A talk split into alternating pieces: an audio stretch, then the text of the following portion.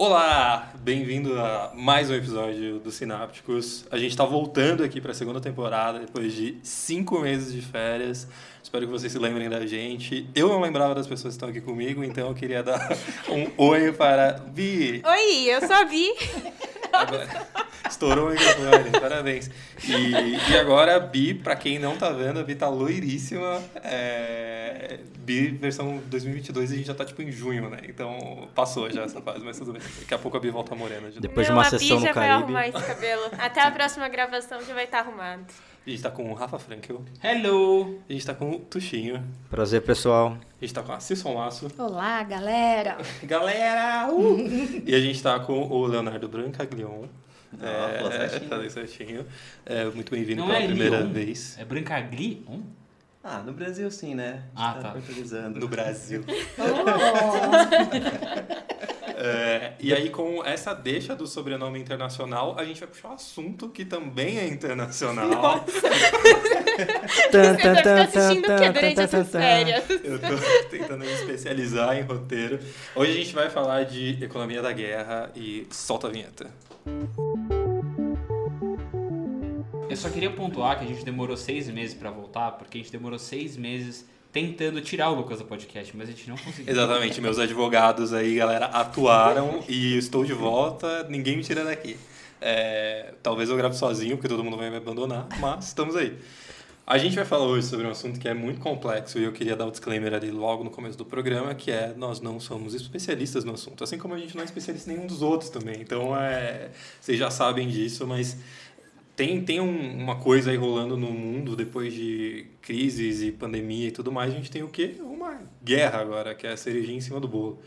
E, e cara, eu acho que é muito legal falar sobre esse assunto, apesar de ser um Muito assunto, legal. Apesar de ser um assunto muito pesado, porque acho que tem uns desdobramentos aí na nossa vida prática, que inclusive eu sou mais curioso em relação a eles do que entendo, que é o que, que acontece no nosso dia a dia, o que acontece com a economia, quando a gente tem uma guerra desse tamanho e dessa relevância acontecendo. Então a gente vê nos últimos anos outros conflitos acontecendo ao redor do mundo, mas esse aí eu acho que tem uma característica um, pouco especial e eu queria até puxar a discussão falando disso, né, de como pela primeira vez talvez a gente esteja assistindo essa guerra quase como um, um produto de cultura pop, né, como a gente está olhando isso 24 horas por dia, como a gente saiu de um um clima muito pesado aí de pandemia, de acompanhamento de número de mortes, e a gente está acompanhando aí dia a dia como como está se desdobrando a guerra. Então a gente já tem aí dois meses, mais de dois meses de guerra. dois meses. E, e o que a gente está vendo é, principalmente no discurso público ali em rede social, essa discussão de quem é o bonzinho, quem é o ruinzinho. E aí eu queria primeiro entrar nesse papo geral, assim, de como vocês estão vendo esse, esse acompanhamento aí midiático da guerra e como vocês estão se mantendo informados sobre isso. Eu, eu vou começar, porque, né, vou falar sobre mim. Calma, Então você você pergunta e você já fala a sua, É, sua própria vocês opinião. tentaram me tirar... Não, eu só vou para puxar... Depois é você que- pergunta por que, que a gente tenta te tirar. E vocês me odeiam. tenho amigos. Não, é, é só pra mim muito interessante porque no começo tava muito ali de quem tá fazendo certo, quem tá fazendo errado, quem tá salvando o mundo, a Rússia é má, a Ucrânia é boa. E isso é muito, muito binário, né? Muito polarizado. Acho que é muito mais complexo que isso e a ideia não é trazer quem é bom, quem é ruim, mas como vocês estão vendo isso? Como vocês estão acompanhando Mas tem isso? muitas coisas que estão polarizadas, né? Sim. Ou você, questões políticas, econômicas, ou você acredita que um lado é totalmente certo e você defende isso a, a fundo, ou é o oposto, assim, não tem um meio termo nas coisas. Tá, o mundo tá ficando muito polarizado. E o tá certo significa na hora que o outro lado está completamente errado. Então, Exato. Na sua visão tá Exato. certo e, consequentemente, o outro lado você nem quer ouvir porque ele tá errado, tá? Bateu a cabeça, só aconteceu alguma que- coisa. Só, só que no, no- enquanto a gente se degladia falando de do que é certo e do que é errado, no final das contas, tudo que gira em torno de marketing e interesse próprio. Porque até aí todo mundo repreende, ah, isso é aquilo, só que aí a Rússia vai lá, exporta gás natural, petróleo, e misteriosamente um dos bancos que não foi tirado do SWIFT, né, da, do mecanismo de transferências internacionais, foi o banco que o pessoal usa para pagar a Rússia pelo petróleo. tem três minutos de gravação e o Rafa trouxe a- já Conspiração. Entendeu? Conspiração. É, denúncia. é. Já Não. trouxe o bode pra sala. É, pois é, eu já estou em quinta marcha, né? Vamos, vamos introduzir um pouquinho mais devagar, Denúncia. acho que tem várias coisas aí Não, pra mas- gente falar antes. Mas eu gosto de você falar sobre, sobre o marketing da coisa, né? De como isso é vendido como produto. É de- porque na verdade a gente tava falando aqui de certo e errado. Meu ponto aqui é aquela história, a população brigando por um negócio, só que lá em cima briga em outro nível, a discussão é outro Sim. nível. E é, é, eu adoro uma frase que eu li uma vez, que eu até já trouxe no podcast, que é a guerra nada mais é do que é, pessoas jovens que não se conhecem brigando por causa de pessoas velhas que se conhecem e se odeiam. Isso é Que não estão brigando. Isso é, isso é interessante porque eu tenho um pouco a sensação também de que tem uma galera morrendo, tem uma galera sofrendo, mas quando você entra para a questão diplomática mesmo, é muito mais complexo, né? Do que o lado que mata, o lado que morre, o lado que acertou, o lado que errou. Essas discussões são muito mais profundas do que elas são vendidas na mídia. Parece que eu estou muito conspiracionista também, mas não é isso. Eu só acho que a gente está tentando escolher lados num, num conflito que é muito complexo. É, falando de, de juventude e- Ah, e de lugar guerra. de Não, não, falando, não, falando de guerra. É, só que essa frase do Rafa aí me lembra aquela música, eu não, não lembro o nome do, do, do cantor, mas da, daquela guerra do Vietnã, né? É, era um garoto que, como eu, Engenheiros do Havaí. Engenheiros do Havaí, que é maravilhosa, né? O cara, um, um, um moleque gostava de Beatles e Rolling Stones, do nada teve que ir pra guerra, tal, não sabia de nada, mas ele teve que do nada entrar numa briga política, numa briga que não era dele e, do nada morreu, né? Contei Sim. o final da história, desculpa, gente. Spoiler, spoiler da música. Mas eu acho que essa, é, essa é, é- é uma das facetas da crise humanitária da guerra. Né? 5 milhões de refugiados não é um número qualquer. E são 5 milhões de pessoas que, na verdade, é exatamente isso. Epa, o que, que é que está acontecendo? Não, você tem que deixar a sua casa porque está sendo bombardeado, invadido, cai fora o mais rápido que você puder. E aí a gente tem o mundo inteiro é, se movendo, né? porque 5 milhões de pessoas para serem acolhidas em outros países, o impacto que isso tem nos outros países também. Né? Nenhum país foi construído com uma infraestrutura para acolher uma quantidade tão grande de refugiados. Então, você tem um monte de gente sem emprego, precisando comer, precisando morar, precisando de educação, precisando ser acolhido de alguma maneira. E está todo mundo aí né, tentando ajudar, mas o mundo não está preparado para esse acolhimento também. E falando não só dos refugiados em si, mas agora focando também no- nos russos que estão invadindo a Ucrânia, porque os, os jovens do exército, eles, é uma guerra que eles não, não querem estar, né? É, no começo da guerra, a gente via muito é, da narrativa que eles imaginavam que eles estavam tentando libertar aqueles povos. Eles imaginavam que eles iam chegar lá e iam ser recebidos com festa, como libertadores. Então, eles não sabiam a guerra que eles estavam entrando.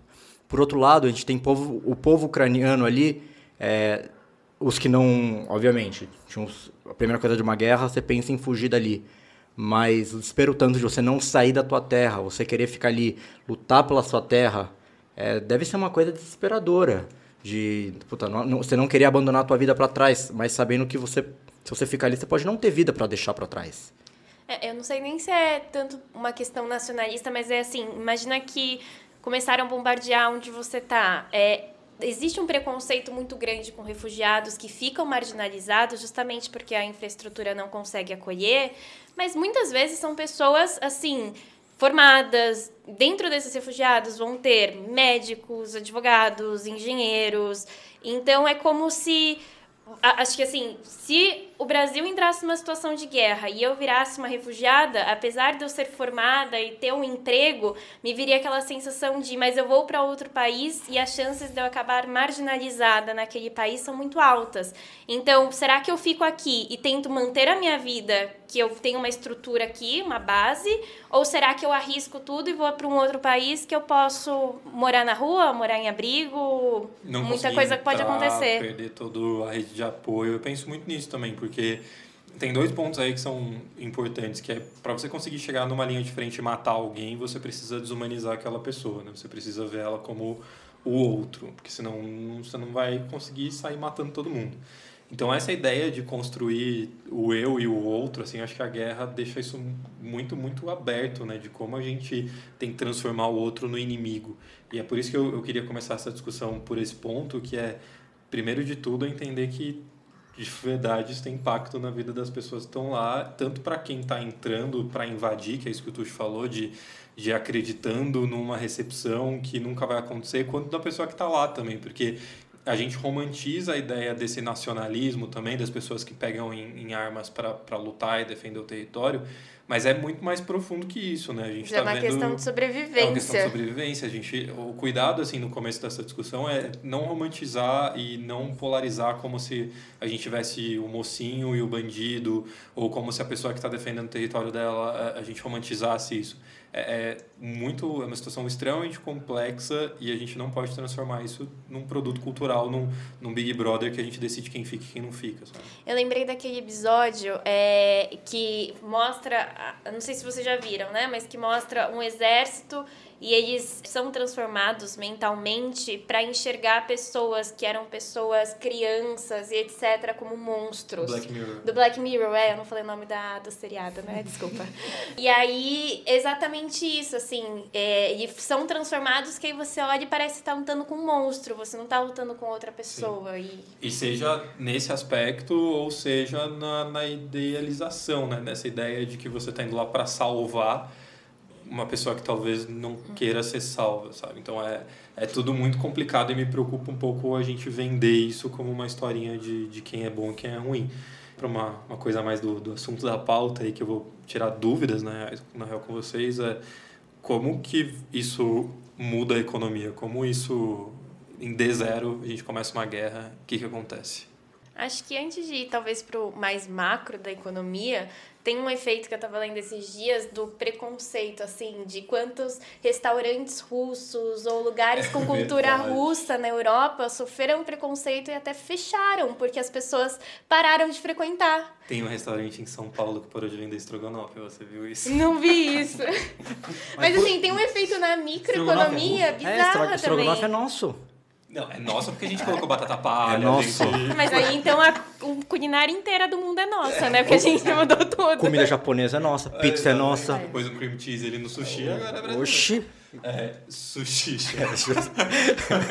Não, eu, eu, putz, legal você trazer isso, porque realmente, assim, rolou isso de, sei lá, comida russa, restaurante de comida russa fechar. É muito louco pensar nesses micro impactos, né? Isso é uma coisa, tipo, muito ridícula tem, no meio Eu de tudo, já li mas... reportagem que tem russo que tem vergonha de falar o sobrenome russo, ou deixar claro que ele vem da Rússia. Assim, russos que moram na Europa, ou Estados Unidos, etc. Ah, mas... Que vem esse lado muito, a Rússia é do mal, sabe? Foi o que aconteceu com o Covid, com com, os chineses. Xenofobia.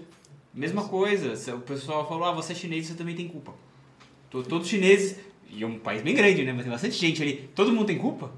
Tá rolando boicote com indústria cultural também, de artistas russos com show cancelado, livro sendo boicotado.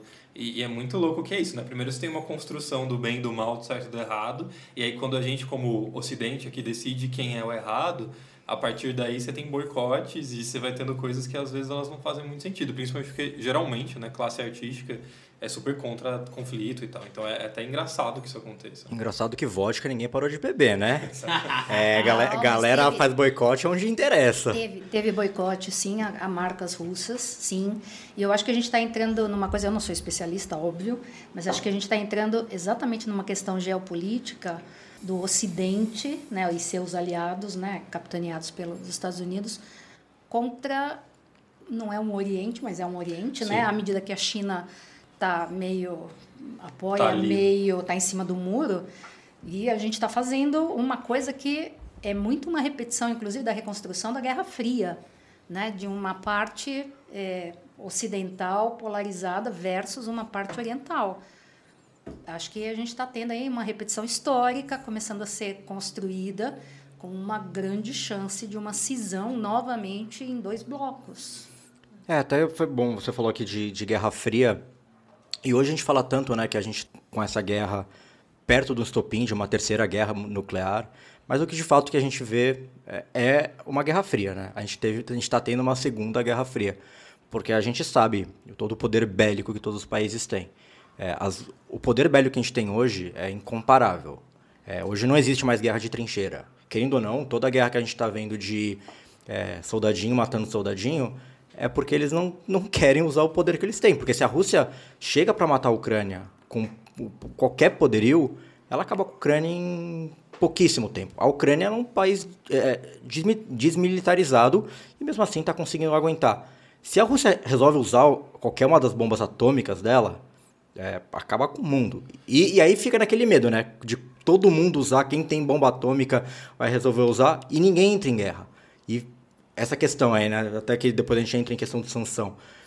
A gente está num mundo que está todo mundo tão com medo de o que, que eu vou falar, o que, que eu vou fazer, com quem que eu vou mexer, porque é, é muito poder que a gente está falando. É muito poder bélico, é muito poder econômico, é, poder político. É muito poder político, exatamente. É, é, a gente está tão é, conectado é, que hoje é muito fácil você influenciar o outro de maneira muito vital. Parece que, para mim, parece que virou um grande pôquer. Você, é... vai, você vai testando, você vê. Ah, se, a Rússia já avisou mais de uma vez. A verdade, a Rússia fez várias promessas de que ia fazer isso e fazer aquilo se alguém interferisse. E os países estão testando. Eles estão interferindo em algum grau. Então a Alemanha cedeu, vai mandar os tanques lá para. Ah, os tanques ser formados para a Ucrânia. E já avisaram de novo que vão usar a bomba atômica, não sei o que, represália. Mas até agora não teve nenhuma represália para valer. Não, então, teve represálias, mas não no aspecto físico. Não, não, né? eu digo, a, a Rússia não atuou é, de forma militar contra os países que. Porque é essa a promessa, né? Ela prometeu usar armas atômicas Caso... em, em, em que interferisse na guerra na Ucrânia. Então, mas ah, não, mas ela não, não quer expandir além da Ucrânia, né? Porque daí vai virar uma guerra mundial. Não, ela não. É, eu não sei se ela não quer, não vou. Então, não, mas o que eu li é que, inclusive, que para os russos, assim, o Putin tem um grande medo, ele precisa sair vitorioso dessa guerra, porque é mais fácil ele ser deposto, né? Devido a um fracasso na guerra, um fracasso militar, do que a uma população passando fome dentro da Rússia, por exemplo. Então, para o Putin é muito importante ele conseguir voltar com esse discurso de, de certa forma, vitória. E eu não sei se até que ponto ele quer expandir isso, porque se ele expandir, eu não sei se ele mas volta eu, com esse discurso, entendeu? Acho que cai um pouco no que o Tuxo falou que me intriga também, assim, de, de a gente estar tá num momento de guerra, que antes era a galera subindo no cavalinho e dando tiro, assim, mas hoje a gente chegou num ponto que a gente sabe que se todo mundo usar o poderio bélico, cara, a gente destrói o planeta. Então acho que a guerra ela cai mais nesse lugar de guerra fria e é, para mim a tendência é que continue nisso com sanções política, econômica, diplomáticas e, e, etc. Porque, cara, se todo mundo decidir usar todo o poder que está disponível, a gente vai se destruir e, e parece apocalíptico, catastrófico, mas, cara, se, se você usa um poderio bélico numa região tipo como a Ucrânia, assim, a gente está num país muito grande, né? a gente está no Brasil, que é continental, mas, cara, sei lá, a Ucrânia tem o tamanho de um estado brasileiro. Você destrói um país a ponto de ele não conseguir mais produzir nada, ele vira uma terra morta, assim. Então, eu acho que é desinteressante, isso acaba entrando até no ponto de economia, mas, cara, eu acho isso até desinteressante porque quando você, seja para anexar um território ou, enfim, ter poder político sobre, sobre outra nação, mas a ideia não é destruir, né? Se você destrói, você destrói plantação, você destrói tudo. Então, mas eu, eu desculpa, Tuxo, porque eu acho que já é o que está mais ou menos acontecendo. Quanto mais tempo esta guerra dura, mais destruição de infraestrutura ela está causando. É, ela está destruindo realmente a Ucrânia Sim. e a Ucrânia está resistindo com todos os recursos internos e a ajuda do Ocidente que ela tem recebido. Mas eu acho que desde, desde a crise dos mísseis de Cuba, que, que foi o ponto alto da Guerra Fria, a gente não tem este tipo de situação em que todo mundo está pisando em ovos e e que a gente está entrando naquilo que são jogos de guerra, né? Na verdade, é essa coisa que parece um videogame, as decisões são todas feitas à distância, em cima do mapa, e todo mundo sabendo que se realmente pisar no acelerador, a gente não vai destruir só o Sim. país, né? A gente vai começar uma, um, um desencadear, né, de coisas, de meio ambiente, de várias questões aí que a gente não vai dar conta. E eu acho que o que tem segurado é exatamente saber que o poderio bélico da Rússia é equivalente ao poderio bélico americano. Por isso, cada é vez mais, um pouco maior. Tem é, é pau, dez, pau, vai, é. 10 ogivas a mais. Mas a questão é que a Rússia, por exemplo, é, é super. É, é, é, o maior. É, é o país que mais tem mísseis ultrassônicos e se ela começar a usar míssil ultrassônico, que atravessa o mar, né? atravessa os oceanos, aí a gente tem a guerra mundial. Então, tá todo mundo segurando porque sabe o tamanho do estrago. E a gente não vai ter só aquecimento global, sabe? Não é isso. A coisa vai ser muito pior. É, esses países têm armas que são proibidas pelos tratados de guerra, né? Sim, estão sendo for ver. usadas mesmo assim. Não, mas se a gente for. é, a gente começa a imaginar por que, que esses países não dão o primeiro passo no, nos poderios bélicos que eles têm. Porque se a gente imaginar de fato a guerra como um jogo de turnos, em que não tem de fato só dois lados, é, vamos supor que a, que, a, que a Rússia comece, joga a primeira bomba, aonde quer que seja, Estados Unidos, tal, não sei o quê.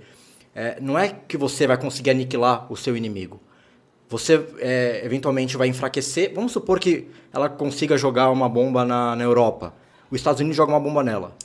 E aí, os Estados Unidos joga uma bomba nela, a, a China pensa, olha, é, se jogou nele, pode jogar em mim. E joga nos Estados Unidos. Então ninguém quer dar o primeiro passo. Não, pelo amor de Deus. Se fosse é, só é. bipolar, como era eventualmente no passado, talvez alguém até tivesse coragem de dar o primeiro passo. Mas hoje não é. Hoje tem China, Coreia do Norte, tem Estados Unidos, tem eventualmente a União Europeia que pode entrar, não com poderio bélico, mas é, acho que a França tem. Sim, mas tem silos né, nucleares Então- ali. Mesmo os americanos têm parte na Itália, tem É, parte na o ponto é, você pode até dar o primeiro passo, mas você não está sozinho. Se você der o primeiro passo, você com certeza vai tomar represália talvez de, de igual magnitude. Ah, Então você vai tomar a segunda. E, e tanto que hoje eu acho que tem muito mais essa coisa de virei meus mísseis para você, sabe? Tipo, está, estou mirando para ir. Acho que mais do que o ataque em si, a ideia de que isso aconteça já é, cara, já é motivo suficiente para todo mundo ficar nessa loucura e, e eu acho que essa, essa Guerra Fria nunca esteve tão quente. Obrigado, gente. Voltamos. O argumento do, do Putin não era isso? Que, que a OTAN estava chegando muito perto das fronteiras Sim. da Rússia e que ele não queria essa coisa de muitas eh, tropas né, perto das fronteiras. O começo foi isso, quer dizer, tá apertando o cerco em cima de mim, sai para lá, não quero você aqui perto, né? Sim. Que é a, a exigência da Ucrânia não entrar na OTAN. Eu queria puxar um pouco já para quais seriam os impactos que a gente vê de imediato. Assim, acho que uma das primeiras coisas, obviamente, é para quem está ali na linha de frente. A gente tem quantidade de mortos aí já sendo divulgada. A gente tem a destruição de uma estrutura de um país, né? então a capacidade produtiva ali indo por água abaixo. Mas eu queria começar falando de crise humanitária. E é, é muito bizarro pensar nesse movimento de quantas pessoas? 11 milhões de pessoas que tiveram que sair de sua casa por causa da guerra. Metade da população perdeu o emprego. 5 milhões deixaram o país, eh, sendo a maior parte formada por idosos e crianças. Imagina a situação onde metade da população do dia para a noite perde emprego, além, obviamente, dos riscos de, de morrer, mas a gente está falando de, de você construir uma vida e, de repente, você precisar começar de novo. Não, E a Europa está com uma crise de refugiados de anos. Sim. Sim. Então, teve a crise de refugiados sírios, teve a crise de refugiados africanos. É. Agora, dos ucranianos, que são europeus mesmo, mas também são refugiados. Então, assim, a Europa é um, tá chegando a um limite que realmente não aguenta. E, e aí, sobre questão de refugiado, a gente vai ter uma Europa também e muitos países do mundo vivendo crises financeiras eh, econômicas por causa do, do pós-Covid, por causa do Covid, com diminuição de postos de trabalho, inclusive por criação de tecnologia, que são coisas que a gente já falou em outros programas.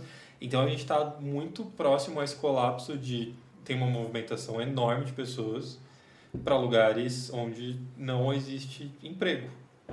É, eu ia dizer, mais do que emprego, é uma das, das consequências mais difíceis, eu acho, dessa guerra é num ciclo grande que a gente ainda vai falar, que é o aumento da inflação, a, a questão da queda da produtividade. Ah, por exemplo, o Brasil está diretamente impactado pela diminuição de fertilizantes. Né? A nossa próxima safra vai ser muito menor, é, porque tem uma questão aí da gente não conseguir os insumos necessários para manter a safra. Então, um dos maiores impactos, eu acho que é a questão da, da, da questão da alimentação. A gente vai produzir menos comida no mundo. E a, eu acho que isso mata mais do que qualquer coisa, entendeu? a gente vai produzir menos alimento num cenário onde a gente vai ter populações aí distribuídas em países que já estão sofrendo suas próprias crises e, e com inflação, porque a gente tem menos produção, o valor do produto vai subir. Então, é quase uma catástrofe. A ideia um pouco desse programa é também desmistificar a ideia de que essa, essa crise está acontecendo longe da gente, porque não é, né? Então, a gente tem aumento de diminuição de produção, aumento de, de, De custo. de custo em países que já estão em crise e que não tem uma boa distribuição de renda ou possibilidade Então, de em países que já estão em crise, o todo mundo inteiro Tá está em em crise. crise, A gente crise. saiu de um Covid, está todo mundo tentando se segurar. É, e na verdade vem, se você for ver, é, só falta o ataque zumbi, né? Apocalipse zumbi agora. Exatamente. Porque é, a, a- teve algum outro evento aí que foi que Vem aí era, era, era a história da Ucrânia, já que tava pegando, o pessoal tava brincando da Terceira Guerra Mundial no começo do ano? Sim. Já era isso? Porque não tinha dimensão, então tinha gente realmente já Isso. escalonando para uma terceira guerra. Isso. E assim, a gente já tá vindo de um momento que a gente já tá com um cenário recessivo, de risco de recessão, porque a gente teve uma injeção de dinheiro muito grande nas economias mundiais, os governos estão tendo que aumentar a taxa de juros loucamente para conter consumo, e a gente já está entrando em cenários inflacionários no mundo todo, e para isso você precisa criar recessões para segurar consumo e baixar as inflações, tá? É, então a gente já está entrando nesse cenário. Aí você começa a falar, você estava falando de alimento, milho, por exemplo. A Ucrânia é uma das principais produtoras. Oferta caiu, Estados Unidos e Argentina ganharam espaço, que eram dois, que são dois países que produzem bastante milho, o Brasil também, mas não é tão relevante quanto soja. Ganham o mercado e surfam a alta.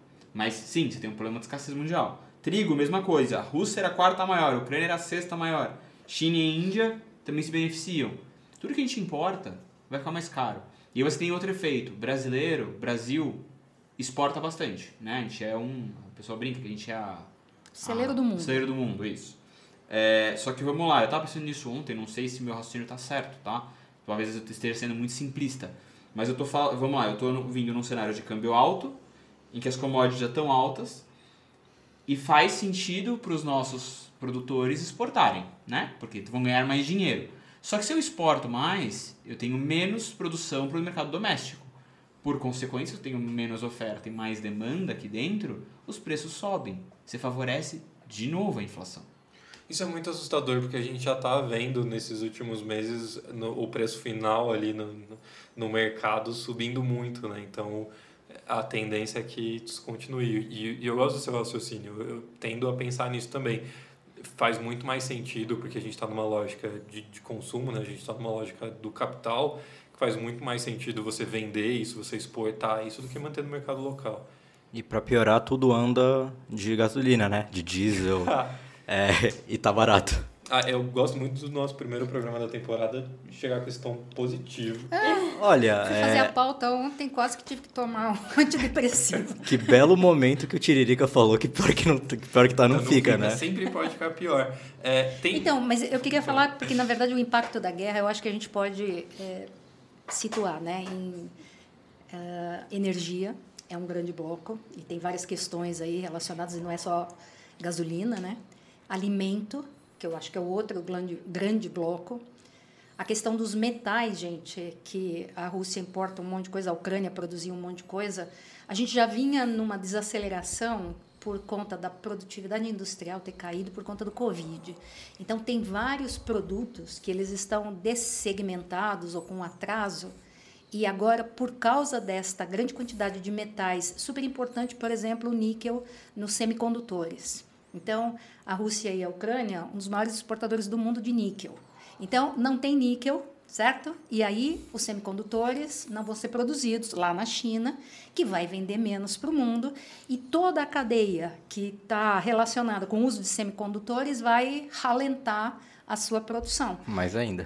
Mais ainda. Então, a gente está, inclusive, num- numa puxada de freio de mão dos produtos relacionados com alta tecnologia, com altíssima tecnologia. Você pode ir para construção infraestrutura também, porque 30% da oferta mundial de pelota de minério que eles usam para fazer aço vem da Ucrânia e da Rússia. A Austrália vem na sequência. Então, assim, é, tudo que vai aço, por exemplo, construção civil, sofre. Vai ficar mais caro. Aço vai subir também. entendeu? Então, nesse, nesse mundo onde o capital, né, o capitalismo é a questão, né, e a gente está sempre ouvindo a questão do crescimento de mercado, crescimento, crescimento, crescimento, definitivamente a gente vai ter uma puxada de freio. Não tem como depois de dois anos de pandemia e mais esta guerra, a gente pensar em continuar crescendo, crescendo, crescendo. Lógico que tem, tem países, tem segmentos que vão se beneficiar na ausência dos concorrentes que eram majoritários. É óbvio, eu, mas... Eu, fico pensando muito se, se a gente... A gente sempre trouxe o, o lógica capitalista, então, pô, esse é o momento aqui, momento de falar mal do capitalismo. Mas será que a gente não chegou nesse ponto de não retorno? Porque uma das coisas que tem na pauta aqui que eu acho muito interessante é entender as consequências sociais e econômicas para os países que acolhem esses refugiados. Então, eu entendo que, assim, por um lado, a gente vai ter, sim, pessoas que vão se beneficiar disso, sejam os exportadores e tudo mais. Sempre tem alguém que vai ter algum benefício financeiro. Mas a gente ainda está falando de, sei lá, de 5 milhões de pessoas que, que tiveram que deixar o país, assim. Então, me parece um pouco um ponto de não retorno, do tipo, cara, o que, que a gente vai escolher agora, sabe? A gente vai escolher cuidar e acolher essas pessoas ou a gente vai continuar do jeito que está e a gente vai ficar todo mundo em crise, todo mundo se ferrando, mas buscando essa lógica de crescimento. Porque o que me soa é que não tem muita saída, né? não tem muita resposta. Parece que a gente vai cair no lugar, parece muito socialista isso, mas parece que ou a gente vai cair no lugar de vamos dividir o que a gente tem, ou a gente vai continuar numa lógica de muita gente vai sofrer porque dois ou três vão crescer. E aí o ponto é como, como ficam esses países aí que estão acolhendo refugiados? Então, porque é o que a Bianca falou, não são só esses refugiados. Já o mundo vem assistindo isso na última década. E eu acho que a pandemia também trouxe esse questionamento Sim. na hora que todo mundo se viu embaixo do mesmo guarda-chuva de problema. É. Acho que a questão é: será que a gente não está chegando num ponto de revisão mesmo do sistema econômico, de revisão das prioridades né, de crescimento de um país, não serem só é, econômicas, é, não serem só PIB, né? Elas serem muito mais de um IDH, muito mais de, né, de focar outras coisas? E acho que. Ah, não, e acho que não é só você querer acolher, tem diferenças linguísticas, culturais, culturais que por mais que você queira, imagina, um refugiado ucraniano que venha para o Brasil, ele é, sei lá, médico. Ele não pode simplesmente começar a atender no hospital. Ele não tem, é assim, tem um, todo um período é, para a pessoa de adaptação. Tanto dele se adaptar com a sociedade que ele está inseri sendo inserido, quanto a, sociedade, a comunidade se adaptar também com ele. Assim, questões culturais, às vezes até a forma de se expressar, que para nós pode ser uma forma agressiva, grosseira, e para ele às vezes não é. Então, tem tantas questões que são muito maiores do que simplesmente, ah, vamos acolher esses refugiados e tá tudo bem. É um processo demorado é porque o que e contínuo. Que é acolher? Só acolher por acolher vai marginalizar, vai como é que você cuida dessas pessoas? Então, é, tem, tem uma agência internacional que a sigla é... Acnur. As, Acnur. É, é que o meu TCC foi sobre refugiados. Então, porque o primeiro passo é uma integração local, né? No caso de, das pessoas, é, numa tentativa uhum. de dar lugar a elas. Depois tem um reassentamento, ou seja, transferir essas pessoas para um anfitrião, um outro estado que os acolha. Porque você tem, num primeiro momento, que salvar as pessoas, que é o que a Polônia está fazendo. Mas é isso, aí a Polônia não tem condição de ficar com todo mundo. Aí tem um reassentamento, tem que redistribuir as pessoas. Depois, tem uma ideia da repatriação voluntária, das pessoas que querem voltar para reconstruir o país. E tem a questão de você trabalhar na reunião familiar, de você localizar onde é que estão os familiares daquela pessoa. Como é que você faz para reunir as famílias? Além de tudo, precisa de uma assistência em dinheiro, porque como é que a pessoa vai voltar para reconstruir o seu país se ela não tem recurso algum? Ela perdeu tudo. Gente, é, é, inclusive assim surreal você pensar que você não é ninguém, você é um invisível social porque você perdeu sua documentação. Você não tem mais como provar que você é você. Então você se torna um invisível social se você não tiver esse tipo de né, suporte que possa novamente te reintegrar no mundo de alguma maneira. É, e agora a gente vai ver também com uma pitadinha de polêmica, né? Mas aceptabilidade em relação a, aos refugiados europeus. Nossa. Porque recentemente a gente viu aceptabilidade com refugiados africanos, com refugiados árabes. É que e... a gente teve os venezuelanos então, aqui. Mas, mas o que a gente tem visto, pelo menos de, de primeira onda, é que os refugiados é, ucranianos estão super, sendo super bem recebidos, enquanto os africanos... Em alguns lugares, assim, eles estão. Nem sempre. Assim, aqueles campos de refugiados. É, não é a melhor condição Não, de Mas se você for comparar mas com os africanos que estavam chegando e os barcos estavam afundando e deixa o barco entrar, afundar... sabe? Sim, sim, é que-. É, Porque de então, alguma maneira é isso. Quando você recebe refugiado, mesmo que você seja né, é, branco e se identifique com o refugiado branco e europeu, ele está vindo para dividir o que você tem, dividir comida, Mas de, de segurança, Mas peraí, dividir. mas vamos voltar um passo atrás. A Ucrânia faz parte da União Europeia, certo? Certo. Então o ucraniano Não, não faz. não faz? eles queriam entrar na União Europeia, eles são Não, da Europa. Na Na OTAN. Na. OTAN. Não, eles não são União Europeia. Não? Nem a União Europeia, nem a OTAN. Mas eu só queria. Puta, Não, eu, eu é só bato- porque se eles fossem da União Europeia, eles teoricamente já têm livre passagem para a Europa. É Mas- diferente de um sírio ou de um africano Não, são- que teoricamente não tem, né? Tem bastante relato e vídeos e notícias, e eu, eu acho super importante frisar isso que o Tuxo falou de realmente assim, você vê uma aceitação de pessoas brancas europeias muito mais fácil em outros territórios do que pessoas negras. Inclusive vídeo aí de, de fila onde os brancos conseguiam passar e os negros não. Então acho que é, é muito, muito complexo.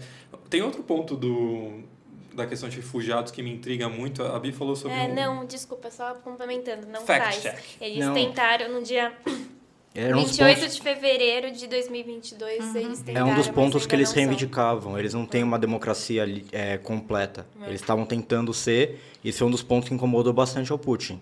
Então, eles te- um, eles tentam entrar na União Europeia, dois, eles tentam entrar na OTAN. A OTAN, eles já estão abrindo mão, mas eles ainda estão tentando entrar na União Europeia. Isso aí é outra ponta, né? Será que depois de toda essa destruição, eles vão querer e vão conseguir entrar na União Europeia? E se conseguirem, é, sobre que cláusulas? Porque um país comple- completamente destruído, provavelmente eles não vão conseguir aderir ao euro. Sim. Porque senão vai acontecer a mesma coisa com a Grécia. Então, mas essa história é esquisita da Ucrânia. Esquisita, não é esquisita, sei lá. Do que eu li, a Ucrânia tinha, antes do Zelensky, um, um presidente pró-Rússia, parceirinho, que foi deposto numa revolução interna. E aí o Zelensky assumiu pró-União Europeia. E aí, desde então, parece que o Putin está meio Putin. Desde então. Aí também a gente tem todo o confronto ali com o domínio da Crimeia, né, que ficou desconectado do ponto de vista territorial né, da Rússia, que agora ela está ali tentando fazer do Donbass o, o- a passagem para poder ter todo este corredor territorial né, de saída da Rússia. Mas a Rússia ainda tem muito essa questão militar, é o que eu falei da. Eles precisam ter essa questão da vitória, do, da potência russa. Querendo ou não, o desfile da vitória da Segunda Guerra Mundial, quem que faz? É a Rússia.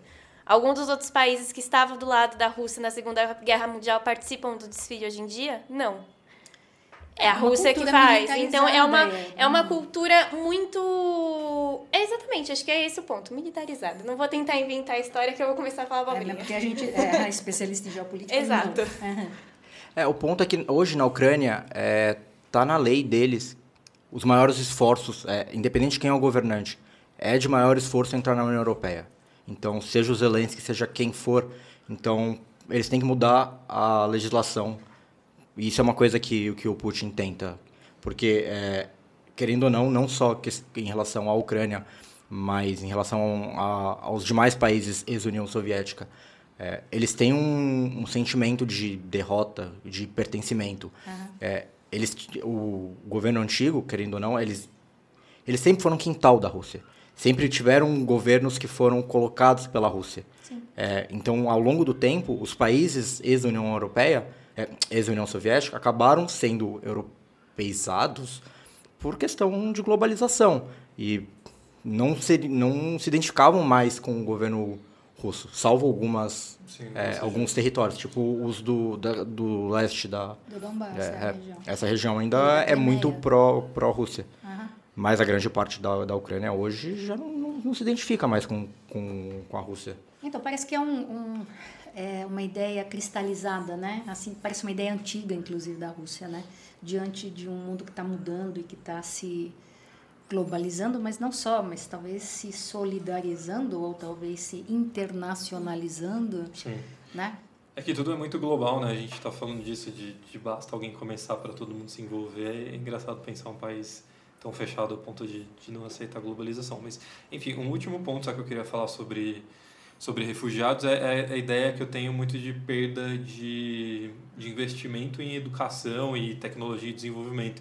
Porque quando a Bi fala do, do médico que é obrigado a sair e recomeçar em outro país, é muito louco pensar que tem muito pesquisador, muita pessoa que estava desenvolvendo riqueza para o país, e ele acaba saindo dali, além de, de destruir o que já foi criado, você ainda perde a possibilidade de, de crescimento. Né? Então, todo investimento que a gente teve em pessoas, ele se vai e quando essa pessoa começa de novo em outro país, talvez ela não consiga ela não consiga levar isso. A gente estava falando sobre humor em outras línguas antes de começar a gravar, mas tem outro lado que é o ser acadêmico em outras línguas também. Né? Então... É, muitas vezes ele vai para um país um gênio, vai lá para pegar um subemprego Exatamente. porque ele não consegue se desenvolver, seja pelo idioma, seja pela cultura, seja pelo, pelo preconceito, preconceito, local. Ah, seja até pela própria área de pesquisa, né? É. pelo próprio é, elemento que ele tá, que ele pode contribuir para o desenvolvimento do país. Oh. Mas é muito comum os refugiados ficarem no subemprego. Sim. Muito. É só passear aqui na, pelas ruas em São Paulo mesmo que, que você vê vários refugiados em subempregos. Uhum.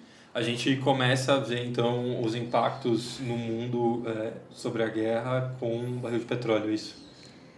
Acho que foi o primeiro grande sinal, né? o grande boom. Começou com a elevação muito antes da guerra começar já tinha uma ideia de que poderia acontecer, a gente só não tinha dimensão e nem data. Né?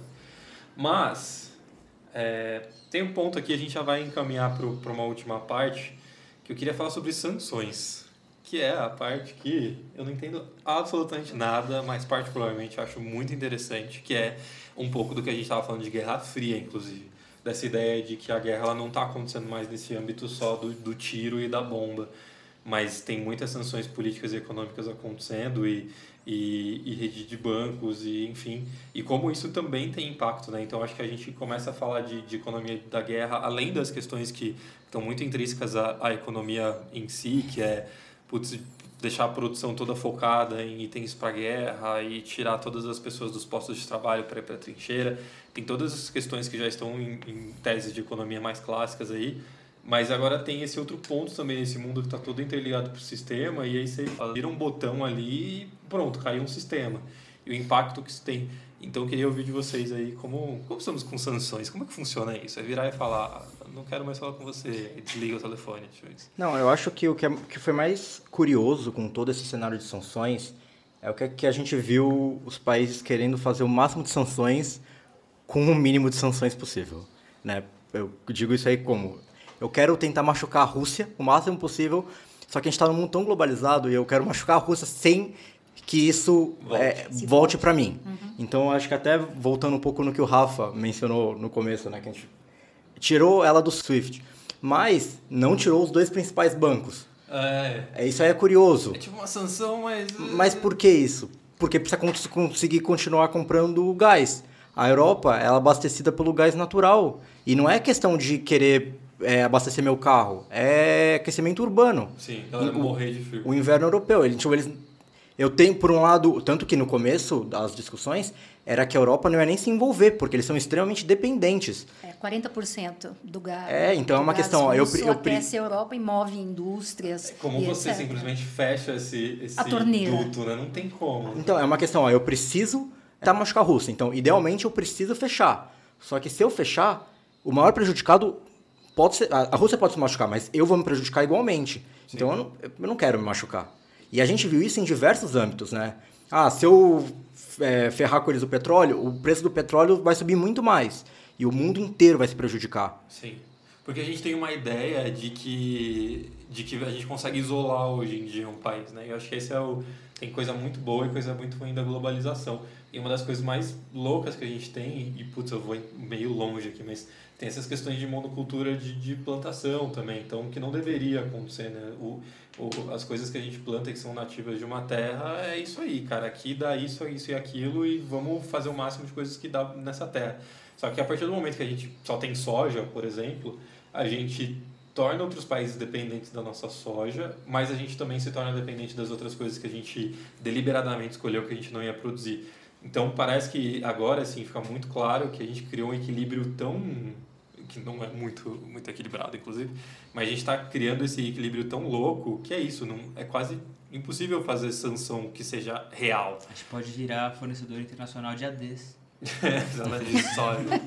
então, mas a, a tentativa da, das sanções econômicas né, na Rússia era tentar fazer com que ele, eh, com, com, com, que a Rússia né, não tivesse recursos para continuar mobilizando e alimentando a, a, construção de tropas, o enviar tropas, ou sustentar as tropas. Era uma maneira de tentar frear os fluxos que poderiam alimentar. Né? Isso foram 50 sanções econômicas até agora.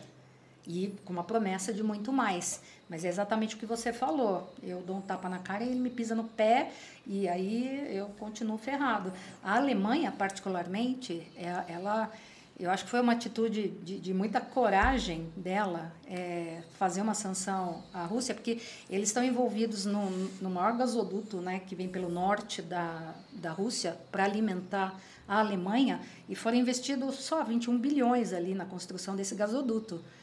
E ela simplesmente fechou, né? O, o Nord Stream 2, que, né? Eles simplesmente pararam de homologar que as coisas dariam certo ali. Muita coragem da Alemanha, porque seria exatamente o gás que impulsionaria toda a indústria nacional, todo o PIB, etc. E eles Decidiram. meteram a mão e disseram não. Nossa, gente, é é muito peito. Isso leva os países a, de fato, pensar na dependência que eles têm aos outros. Né? O, querendo ou não, o Brasil ele é muito dependente de fertilizante, mas por escolha nossa. O, o, o Brasil tem é, capacidade de, de produzir é, gás, não quis nunca, por escolha política, é, desenvolver as nossas indústrias de gás. A gente consegue pegar Acho que a nossa grande é, dificuldade é pegar potássio, que tem grande parte da Amazônia, mas no Sudeste a gente até consegue com boa vontade. Mas a gente é muito mais barato, em vez de a gente fazer toda uma indústria, pegar e importar da Rússia, porque eles já tinham, era barato e etc, etc. Então, é, diversos países estão pensando, pô, o que, que a gente consegue fazer para ficar menos dependentes dos demais? E não só falando em, em, fazendo só um pequeno parênteses, que acho que uma coisa que é extremamente curioso e perigoso ao mesmo tempo, é, a Alemanha, desde a Segunda Guerra, saiu, saiu das armas é, por completo. Pela primeira vez, é, eles tiveram um compromisso em aumentar o investimento em guerras. É, Outro país. Exatamente, porque olhando, ó, se está tudo acontecendo é, agora, eu não posso estar completamente desarmada. Então a gente vê as consequências que os países estão vendo isso, tudo que está acontecendo, e olhando para si, falar, tá, é, acontecendo todo, toda essa movimentação, o que, que eu posso fazer internamente para para minimizar futuramente, caso isso ocorra novamente. Então, mas eu acho que toda a Europa está se repensando nessa uh, direção da dependência né, do gás russo. E o mundo inteiro, na verdade, está se repensando porque a globalização permitia essa facilidade. Em vez de eu ter um investimento né, na, local para eu desenvolver isso, eu vou comprar do outro, porque até então a gente não tinha é, é, conflitos tão grandes né, que inviabilizassem a questão da gente comprar dos vizinhos aquilo que a gente precisava. Só que isso está começando a, a, se tornar um fato, né, uma possibilidade perigosa de eu, de eu não ter, de eu, de eu ficar dependente. Isso é uma ideia muito maluca, porque a, a ideia da globalização, na verdade, seria de um bem para todos. Todos nós crescemos e a gente vai trocando o que cada um dá conta. Puxa, lindo num mundo de paz, né? Mas Mais no ou mundo menos, de... né? Lindo. Sim, não, Porque lindo no você para pra ideal. pensar que os países subdesenvolvidos só Tão entregam matéria-prima para os desenvolvidos pegarem e realmente trabalharem em cima dessas matérias-primas e devolverem um produto bem mais caro. Então, é lindo, mais ou menos. Sim, né? mas não é lindo o mundo também que todo mundo começa a se fechar. Sim. e tentar ser é, autossuficiente. Não, mas é que aí a gente vai muito para um mundo ideal, mas idealmente todos deveriam assim ter uma capacidade, não seria só ah, esse país vai oferecer só matéria-prima enquanto esse daqui vai oferecer só o produto acabado. Todos deveriam oferecer um pouco dos dois, assim. Ou todos poderiam ter um equilíbrio do ponto de vista do custo disso. né? Exato. Porque quando você entrega a matéria-prima, você exaure a sua terra, né, os seus recursos, etc. Mas eu acho perigosíssimo também a outra ideia do- da gente começar a ver um mundo que vai se fechando cada vez mais, sabe? Sim. Que vai fazendo é, as coisas ficarem difíceis, inclusive até para a entrada de, de pessoas. Mas eu acho que a gente tá um pouco entrando nessa discussão aí que o Tuxo também colocou, assim, talvez, não sei, a gente está fazendo esse exercício de futurologia aqui, mas talvez os países comecem a olhar mais para dentro do- dos próprios territórios, porque isso, essa guerra está expondo o, o quão globalizado a gente se tornou desde a última guerra. E a o efeito de globalização ele existe há muito tempo já, mas parece que a gente chegou nesse ponto que assim as coisas estão tão conectadas que a gente está à distância de um botão de acabar com tudo. Não, e talvez você pode ser dependente, mas talvez você, de- você seja dependente de um aliado teu, né? Sim. Porque é, a gente falando que a globalização é bonita em tempos de paz, um aliado teu, teoricamente, você sempre vai ter paz. Mas e eu é falo que aí teoricamente. a gente volta uma questão Mudam as pessoas. É, é tipo Sim. o próprio que a Sil falou da Ucrânia. Mudou o presidente, mudou o aliado. Então, se o país muda o posicionamento político dele, você pode mudar o seu aliado. Seu aliado de hoje pode ser o seu inimigo de amanhã. Mas de qualquer maneira, eu acho que a gente passa numa transição de novo para uma é, guerra fria, de novo Sim. uma polarização né, em dois lados apenas. Sim. Eu acho que é, um- é uma transição que vai acontecer. É, Porque daí ficam os aliados de um, né, do- dos Estados Unidos de um lado e os aliados da Rússia do outro. É que, é, de novo, mas assim, não é, essa Aí. É. Ih, Ok, de- respira. Bipolarização. Foi. É, é porque a gente tá caminhando no o certo e o errado. Ou você apoia um lado ou você apoia o outro. Mas a globalização, para mim, é justamente o oposto disso. A globalização não era faça é, negócios com seus aliados e Não se faça. junte aos seus aliados. A globalização é justamente o faça com todo mundo. Tá Sim. todo mundo no mesmo barco, sabe? Assim, juntos somos mais fortes, muito lindo. Mas a questão é exatamente junto com o inimigo com quem que eu discordo, que pensa diferente de mim, que é o mais difícil, né? De novo. É, eu vou, vou, vou me expor. É, é, é, de novo, é muito bonito, mas é o que eu falei no começo, no final das contas, tudo sobre interesse próprio. Pesado. Não, exato. Clima Essa bom. é a natureza eu, humana. Eu É. queria que alguém me explicasse aí. Uma das sanções que está mais pop, né? Que a gente falou muito aí, que está super em alta, é a questão do SWIFT. Alguém me explica? O que, que, que é? Como é que SWIFT é funciona? um sistema internacional de transferência de recursos. É o, é o Pix. É o Pix internacional, só que não é tão rápido quanto o Pix. Tá. É mais um TED. É, então foi uma forma de você fechar é, transferência de recursos, inclusive da população russa, para fora ou para dentro, tanto que existia uma, é, existe um papo aí de que poderiam usar criptomoeda para traficar dinheiro para fora da Rússia, porque era uma das poucas alternativas que eles tinham. É muito, para mim, o mais bizarro é pensar nas pessoas que estão nessas situações de que elas, sei lá, construíram patrimônio a vida inteira, elas estão sujeitas a perder tudo isso, e elas, por questões de sanções, a, aspas, ao Estado, elas, na, na vida pessoal delas, estão com um bem congelado. Não, não é congelado. Essas pessoas, você pega um cara rico, ele vai pegar o patrimônio dele que está em é, é rublos, Ru- É. rublos. Pega, compra em Bitcoin. O Bitcoin não tem, não funciona igual a qualquer outro banco. Você transfere por uma carteira lá fora e, e converte em dólar. É, e joga o dinheiro para fora do país. Novamente, a gente está falando sobre uma casta Sim. né, que decide, move dinheiro, tem dinheiro.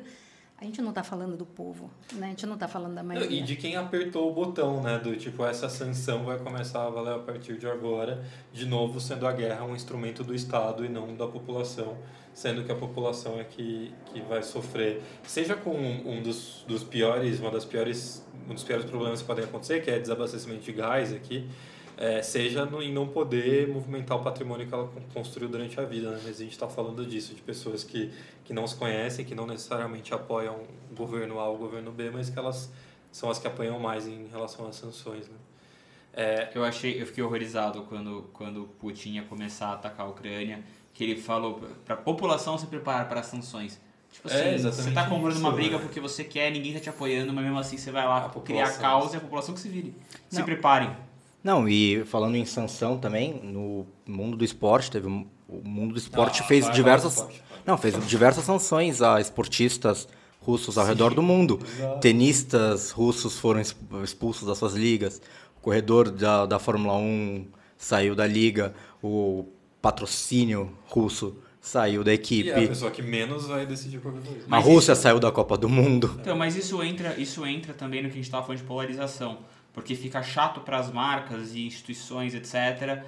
É, é muito mais fácil você só condenar e botar todo mundo no pau e, e, e deixar quieto, do que você falar, não, mas olha, esse cara não tem culpa. Tipo, vamos dizer, ou, ou que seja, assim, a gente tá falando da pessoa específica que não tem culpa, mas até a discussão do tipo, que a gente vai voltar pro começo do programa, do quem é bom, quem é ruim, as marcas elas não querem ter essa discussão, tipo, meu, vamos sentar e vamos discutir o lado bom de cada país, o lado ruim de cada país. Eles não querem polemizar. Ninguém quer vale falar sobre isso, então é muito mais fácil você ir lá e a gente está falando de sanções em âmbitos econômicos, assim, globais, mas essas sanções micro, elas são bem bizarras também. É que na verdade não é nem tão micro. É, em diversos momentos da história a gente fala do esporte como ferramenta de fortalecer um país.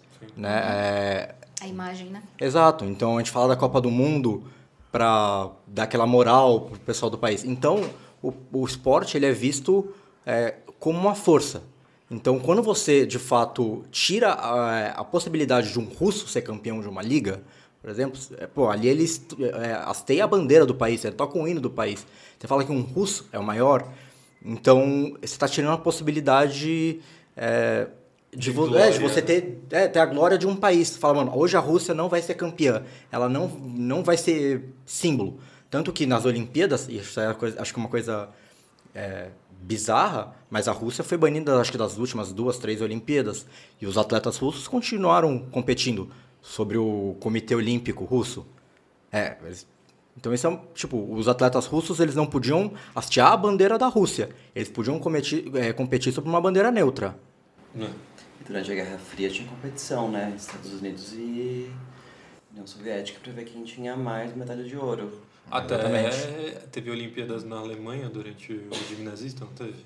E teve toda a questão de, de isso que você falou, da glória e do, do mostrar um país soberano e não sei o quê. Então é, é uma sanção que eu não tinha pensado nisso, mas faz total sentido. Não é necessariamente sobre a pessoa, mas é sobre tolir a possibilidade de, de propaganda. É, de ser o melhor.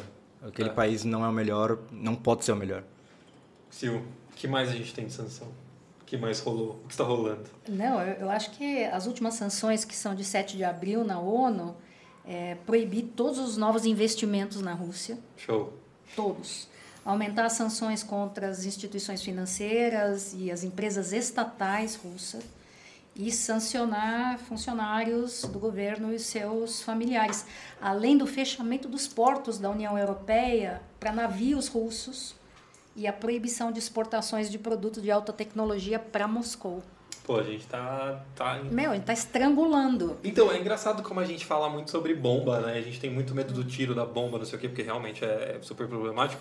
Mas é bem bizarro pensar, sei lá, de não poder, não poder importar tecnologia, sabe? Não poder exportar tecnologia. Nossa, e você fala tecnologia, você não está falando de computador e smartphone Sim, só, né? Você está falando de, nossa, coisas para medicina, você está falando de controle aéreo, você está falando de Sim. todo um parque industrial para ser atualizado. Olha o que isso representa em termos de atraso, né? de, de não evolução. Vai, é assim, nós vamos congelar a Rússia por uma década, entendeu? O que, que é que, que pode acontecer?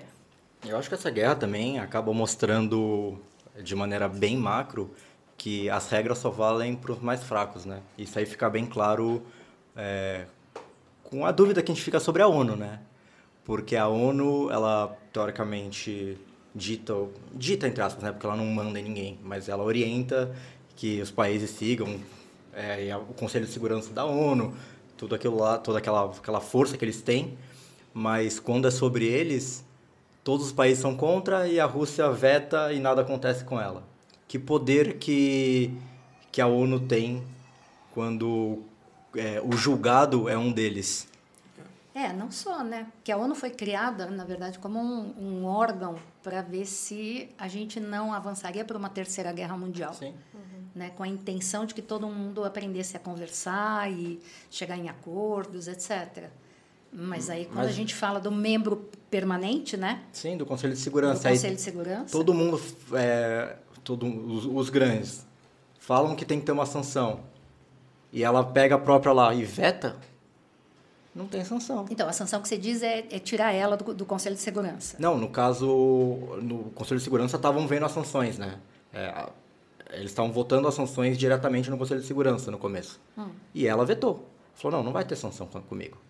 Ah, Diretamente. Pô, ela tem poder de, ve- Eu de vou voto. perguntar pra você, Sil, você quer que eu faça uma sanção contra você? É. Eu não. Ela, ela vai Você ter po- deixa? Não. é- Ela vai po- ter poder de voto quando ela é réu? Pô, teoricamente, em diplomacia, Vai. né, não sei. Não, ela, ela Eu te- essa é uma, uma então, boa ela, questão. ela teve poder de voto. Teve. Ela teve poder de veto e nada aconteceu com ela. Então, qual que é o poder que, que toda a nossa organização que a gente entendia que era o ideal tem quando... Se, põe, se pondo à Então, prova. mas a ONU, parece- enquanto um órgão, né? hum, assim, vários, teve várias sanções, vários países fizeram várias sanções Então, mas- enquanto países, né? Enquanto Mas não países. enquanto órgão, né? É Sim. isso que você está questionando. Se ela é um órgão tão importante, mas eu acho que ela não tem poder político. Eu, acho- não sei, eu, eu- não eu- entendo muito da ONU, mas Se não me engano, o Conselho de Segurança, é, quando eles definem, eles têm um pouco mais de poder do que as assembleias normais. E esse é o grande problema. Que ela, como sozinha, ela com o poder de veto, ela acabou com todo o poder que a ONU tinha, basicamente. E todas as outras discussões eram só discussões. Eram mais discussões figurativas. É só para mostrar que o mundo estava contra ela. Mas força nenhuma ela tinha. Olha, acho que é um bom questionamento, Tuxo. Acho que a gente podia Muito- pesquisar um pouco mais o que, que é a ONU, o que, que vai acontecer com ela. e... é, acontecer não vai acontecer nada, mas... Voltando aqui, Talvez ela tenha que se rever como instituição, né? Não sei. para finalizar... Posso trazer mais um ponto? Ah, não, pode falar. Não, é só que a gente não discutiu, mas até mesmo de. A gente falou muito, ah, um, cidadãos. Cidadãos. Cidadãos... Cidadãozinhos. Pessoas Pessoas. É, russos. Pessoas. Sofrendo as sanções e, e sanções, gente, eu tô enrolada Tá, hoje e tá tudo mais. É, mas o, o quanto isso é verdade ou não, obviamente que essas pesquisas não devem ser muito reais, mas é uma guerra teoricamente, bem entre aspas, que está sendo aceita pelos russos, né? Quando tem as pesquisas, os russos, em grande maioria, estão apoiando, entre aspas, o Putin e a guerra. Eu quero saber quem que fez a pesquisa. É, eu É, tenho medo dessas pessoas. Exatamente, É, é só um ponto que eu acho que é importante a gente Mas citar, será que né? essas sanções não ajudam a aumentar o apoio? Do Tipo, estamos sofrendo por causa do resto do mundo. Nós contra eles. Sim, porque no começo da guerra não vamos apoiar. Aí você começa a sofrer diariamente por causa dessas sanções. Não vai mudar. Eu acho E que ainda mais, ai, desculpa, não, ainda mais para os russos, né? Que Ah. tem essa, é, assim, ainda tem essa questão de potência, de nós contra eles. Isso traz um pouco até do que o Tush falou, de tipo, cara, eu sou contra essa guerra, não sei o que, tal, tal, tal. Mas aí tiram a gente da Copa do Mundo e parece uma coisa muito boba, mas eu acho que tem um, um nacionalismo que ele bate aí e fala, peraí, como assim, sabe? Tipo, o mundo inteiro está contra a gente. Eu acho que é, quando eu trago a ideia da cultura pop para essas coisas, não é no sentido pejorativo, é no sentido de, de como a gente lida culturalmente com esses produtos que são criados a partir de mídia, né? Então, quando você vê uma notícia do tipo, tiraram a gente de não sei o que, boicotaram o atleta, e não sei o que, a sanção, e cortou o gasoduto, eu acho que isso vai criando essa massa de, beleza, então assim, agora ou eu vou estar a favor do meu país, ou eu vou ter que aceitar que a gente vai virar párea da sociedade. Além Então, do que, a gente sabe que a mídia está sendo Ah, totalmente é, eu ia manipulada lá, né? Sim, Porque ele, então, né, ele até proibiu, o Porque- Putin proibiu de usar a palavra guerra. O noticiário Se- não pode. Se pra gente já tá chegando, tipo, Rússia está fora da Copa, imagina como essas notícias devem estar circulando internamente, sabe? Se é que estão, né? Se é que estão circulando. Imagino que sim, mas o viés é completamente diferente. É um tema que a gente estava discutindo antes, a gente não entrou aqui, é a questão da guerra de informação, né? Sim. É como que a história é contada. É, para os russos, no começo, a história era contada muito que eles estavam indo lá para salvar. Exato. É, para os russos, eles estavam indo lá fazer um bem. Pra, em diversos momentos, quem estava é, antes da guerra, não, não, sei quantos vocês recordam, mas quando estavam os tanques ali na guerra na, na fronteira da Ucrânia, é, era transmitido na Rússia que os tanques ali eram dos Estados Unidos. Então, a, a guerra na, na a, a, mídia na Rússia é sempre bem escusa. Mas... E, e, quem, ah, de fato, ali, a gente viu no começo da guerra um monte de manifestação é, contra o Putin, todo mundo ali foi preso. Sim. Então, Sim. acho que sempre que a gente fala em pesquisa, é meio complicado. E uma das primeiras coisas que eles fizeram na Ucrânia foi destruir as torres de transmissão. Exatamente. Que é uma estratégia muito, muito clara e muito objetiva. Eu só estou aqui em cima do muro, assim, eu acho que esse daria outro programa para a gente só falar dessa, dessa informação durante o período de guerra. Mas é que eu acho que também tem, para não romantizar e a gente não cair de novo na ideia do olha como a Rússia manipula as coisas e tal, a gente tem os Estados Unidos fazendo o que eles chamaram de guerra contra o terror, sendo que a gente sabia que existiam outros interesses além de procurar terrorista e que foi uma guerra totalmente desmedida é, e que, enfim, agora a gente teve saída de tropas americanas ali de alguns territórios. Então, assim, eu acho que o, o cuidado com a mídia é só esse cuidado de que existem manipulações que são muito na cara, que fazem parte da estratégia de guerra, mas a gente também, em outras formas, está sendo manipulado. Desde o começo da guerra do Afeganistão, o Pentágono investiu 14 trilhões em, em questões bélicas. Então, olha lá, que loucura. Então, e o, o Biden prometeu 300, mi, assim, logo de cara 300 milhões, né? Pra... Sa saiu, na verdade, assim, eu estava lendo um estudo sobre, na verdade foi da Brown University, é, Olha depois... como estamos internacionais. A gente pode. É, bom, pode de política internacional. Pesquisa. Uhum. É, e na verdade tem um comentário nesse estudo que eu achei bem legal, porque ele é voltado aos 20 anos de guerra, né? E ele fala, eu vou fazer uma tradução livre aqui, né? Que o Pentágono vem aumentando né, a confiança dele, o dinheiro que ele investe em contratantes privados, né? Então empresas privadas de segurança para proteger bases, proteger recursos, etc., depois do 11 de setembro. E, isso é um problema porque você tem uma série de, de questões de contabilidade, de transparência e efetividade. E o mais preocupante disso é que quando você começa a privatizar questões de segurança, você reduz o poder do, dos militares americanos, né, do controle sobre as atividades que acontecem em zonas de guerra, o que acaba aumentando o risco de desperdício, fraude e abuso, e além disso, quanto mais você torna a guerra um negócio lucrativo, é, mais você contradiz o objetivo de os Estados Unidos liderar com diplomacia e não com guerra. Sim. Então, assim, peraí, você está investindo loucamente em contratantes privados que são voltados à guerra, se beneficiam, se lucram disso, e, e aí você vem falar pra cima de mim que você tá. que você manda de paz? É que o produto vira guerra, né? Tipo... O produto vira guerra. O produto vira guerra. É, para a gente terminar, que a gente se estendeu bastante, tem muitas outras coisas que a gente pode discutir, que podem virar outros programas, porque nós não somos especialistas, mas somos curiosos. Agora o ponto é sempre terminar com aquele exercício de futuro de é, o que, que vai acontecer? E o que, que vamos prever aqui? E principalmente o que, que vai acontecer como consequência no Brasil assim? O que, que vocês acham? Olha eu acho que não é só no Brasil. Eu acho que tem duas coisas dois cenários que a gente pode pensar. Um é da guerra acabar em duas, três semanas, que seria, acho que, o desejo da maior parte da população do planeta. E aí a gente tem um determinado cenário, com é, negociação, capitulação, não sei, mas desse conflito se encerrar em menos de um mês. A gente tem um cenário.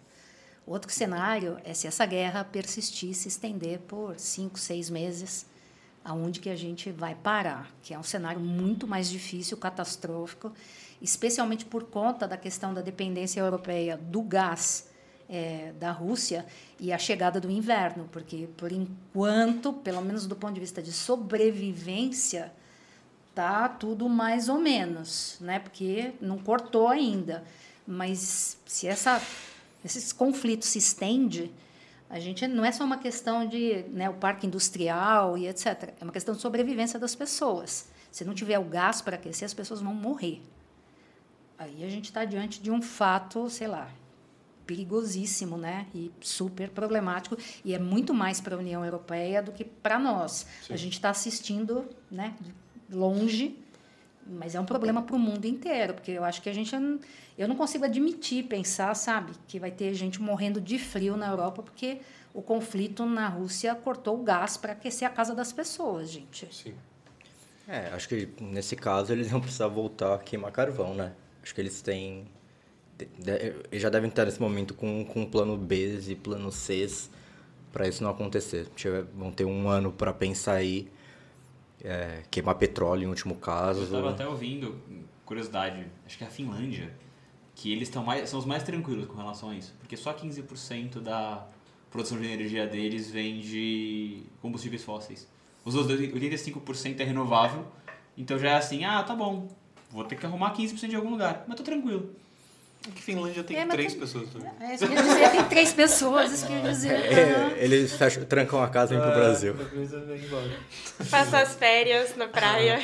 Ah, eu acho que o meu pitaco aqui sobre o futuro é isso, assim, eu acho que é, o que me assusta é crise de refugiados quando a gente está falando em Europa, que, putz, a gente já viu quase guerra civil acontecer por causa disso, de, de xenofobia, de ataque a imigrante, e, e eu acho essa situação humanitária extremamente assustadora porque ela se reverbera na destruição de famílias, em crescimento de crime, em muitas é quase uma geração que se perde ali, sabe? Então, eu acho que é uma coisa que a gente sempre pensa no, no refugiado entrando no país, mas a história de refugiados são histórias que se que perduram aí de, de traumas e problemas por gerações assim então quanto, é quanto tempo já rolou o episódio aí Luquinhas? a gente tá uma hora e dez acho. uma hora e dez então eu vou soltar um comentário adicional aqui é, a gente tá falando, você perguntou de futuro, né? E acabei lendo algumas coisas ontem antes de falar com a gente, antes de falar com vocês no caso.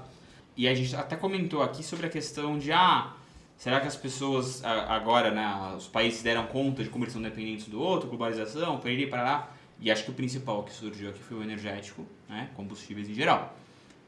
E eu, a gente brincou agora, mas de novo, a Finlândia alcançou um patamar invejável de autossuficiência nesse sentido.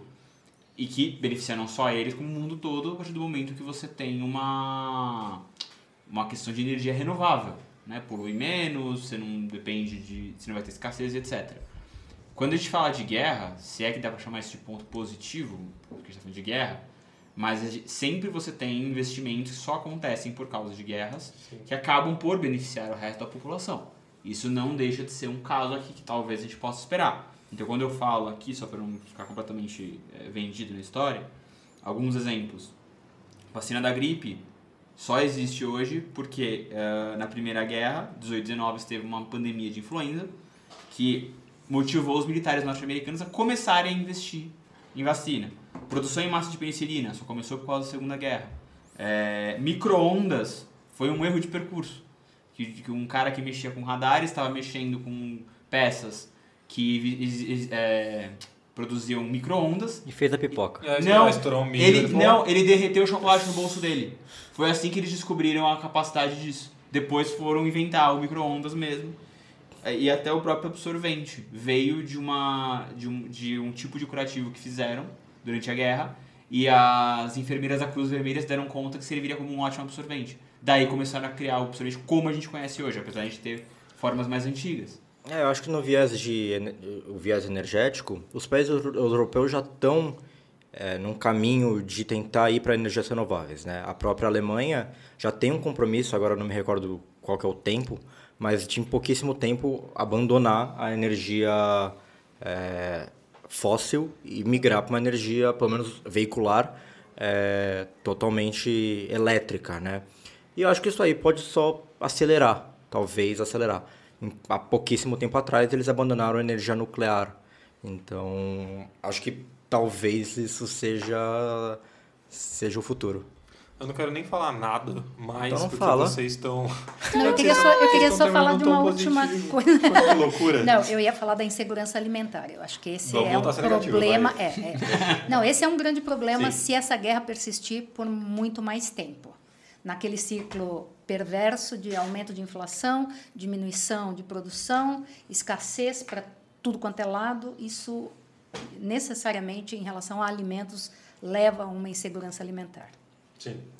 Bom, Eu tentei terminar com um tom positivo, Compre mas a miojo. Sil nos trouxe pra Compra muito miojo. E Miojo é sabor brigadeiro. É trigo, não dá. É, não dá, não Miojo. vai ter mais miojo, gente.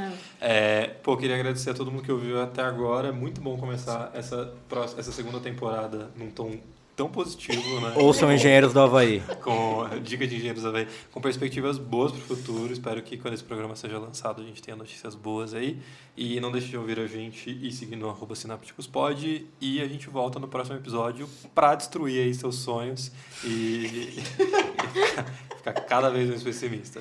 Se você ainda estiver aqui É. e não se estiver se sentindo extremamente culpado, procure uma organização que acolhe os refugiados e faça parte delas. Isso, e no é. Brasil nós temos várias, então faça pesquise algo. no Google e faça é. algo sobre isso, não fique só ouvindo parado. Arrasou, tão positivo de novo. É faça isso. alguma coisa. Um beijo para todo mundo, obrigado para quem ouviu até aqui e até a próxima.